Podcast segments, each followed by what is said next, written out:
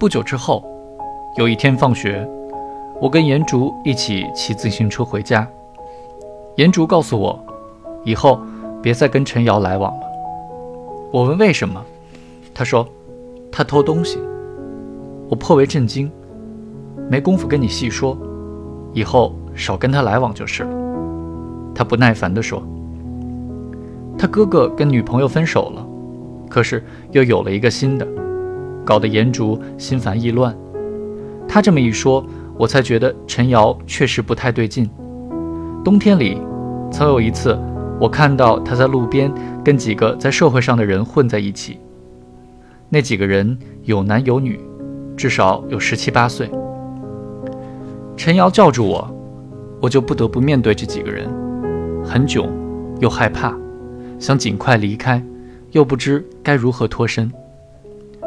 我觉得自己太幼稚，更不如人家潇洒，还拿不准他们会做出什么事情来。这几个人里面有个姑娘，看上去年龄最大，大约二十岁，流里流气的笑着叫其他几个人外号。他一直把陈瑶叫做小贱逼，如今听颜竹一说，我恍然大悟，他们就是陈瑶的坏朋友，没准儿也是小偷。我也回忆起来，这几个人眼神很是奇怪，颇为警觉，常从眼角缩人，总是条件反射似的快速四处张望。我恍然大悟，那就叫贼眉鼠眼吧。陈瑶也有这种眼神，她个头不大，身躯单薄，眼泛桃花，齿如猪背，爱对人笑。她偷什么？我问颜主，他的回答又把我吓了一跳。还能偷什么？偷钱。他说：“你别理陈瑶了。”我哥说：“这人完了。”如果只是偷东西，其实不算什么，在这个地方没有小孩没偷过东西。但偷钱是另一回事。酗酒、打架和偷窃可谓生活的附着之物，水泥粉末一般侵入了每条窗缝。对面的九号院里就有个众所周知的小偷，是个十九岁的喜工。一九八三年严打的时候，他预感到要出事，回家跟父母说：“这下不行了。”家里人问他怎么办，他说：“跑。”家里人又问去哪里，他说四海为家。没出一个礼拜，就在河北郫县的玉米地里被抓住了，先押回原石城公审公判，又送去了新疆。我们对这个喜工很是同情，他只是偷了工厂里的铜件而已。偷东西是分很多种的，法律和群众意见也是两回事。我们群众都觉得公家的东西。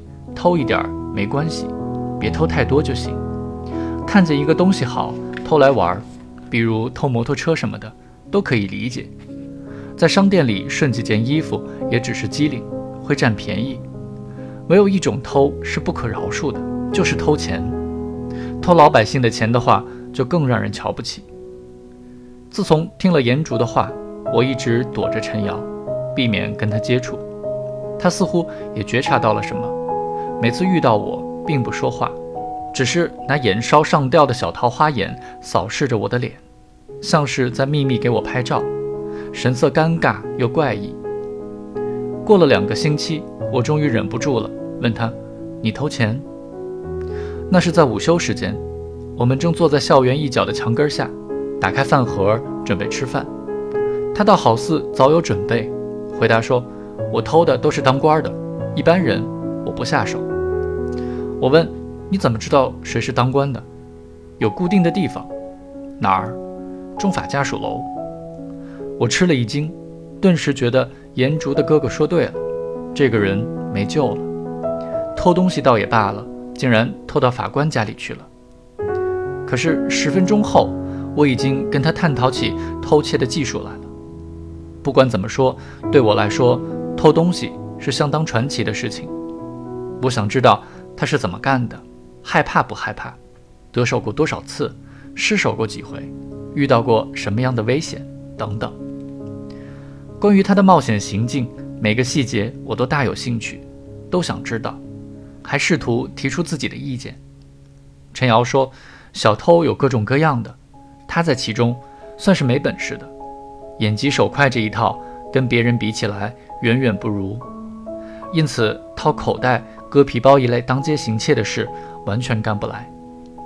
高手，这两个手指头得一般齐。”他伸出食指和中指说：“他的中指至少比食指长出一厘米。”我问了个蠢问题：“砍掉一截呢？”陈瑶遗憾地摇头，那拿什么打弯儿？他还说要偷东西，关键是要快。怎么才能快呢？先拿热铁砂炼，再拿热油炼。要是能从一锅热油里夹出一个硬币，手还没烫着，就炼成了。他啧啧赞叹，颇为羡慕。作为一个毛贼，自己干的则是入室行窃之类的把戏。有时候他开锁入室，不过。这很讲技巧，而且不安全。大多时候，他还是夜里跳窗，瞄准谁家没人，洗劫一番。有一次，他说只有一回是在白天。我本以为那家没人呢，谁知道我刚跳进去，从这间屋子溜达到那间屋子，就看见了两个年轻女的和一个老太太。老太太得病了，要死了，那两个女的在陪着她。一看见我，他们仨都张大嘴巴，一动不动。要是两个女的上来一个，我就跑不掉了。他们俩都是在省队打篮球的，又高又壮，这可怎么办？看来今天是凶多吉少了。我灵机一动，问：“你们家厕所在哪儿？”不好意思，我着急撒尿，就跳进来了。一听这话，他们全傻眼了。那个老太太真快死了，喘着气儿给我指了一下。我就进厕所撒了一泡尿，开门走了。他告诉我，偷到的钱都藏在了小南门水塔下边一条废铁管子里。这笔钱总有一天我们用得着。关于陈瑶当时结交的不三不四的朋友，我的记忆中有一件事非常醒目，就是在那前后的一天，街道上空荡荡的。我正为了什么事站在街边，又看见了曾与陈瑶在街上厮混的那几个人中的那个叫她小贱逼的姑娘。那是秋风渐起的时候，她只穿着黑色衬衫，质地也许是乔其纱一类，衣料透明。她走过街道，每个人都可以看到她的乳头，它们像一对铃铛，叮叮当当一路响着，震动了穷街陋巷。我记得当时街上的争议。中年妇女们震惊不已，低声谩骂，然后另一种声音出现了，男人们为她辩护，大惊小怪，什么时代了？什么时代了？具有一种神奇的魔力，迅速压过了一切。女人们气呼呼的不再说话了。正是在这一天，思齐路承认时代不同了，过去的标准都不适用了。新的标准是什么？姑娘可以只穿一件透明衬衫上街，不很确定，但是也许，是的，也许是可以的。那是改革开放前期，时代就像一只越过了平衡点的沙漏，陡然间翻转了。人们唯一能确定的，只是一切都不确定。就这样，那个姑娘傲然走过堆积着紫茄子的菜市场，走过人群，走过电车站，思齐路鸦雀无声。同时怀着敌意和崇拜，铃铛状的乳头就这样成了征服者，简直是一首歌。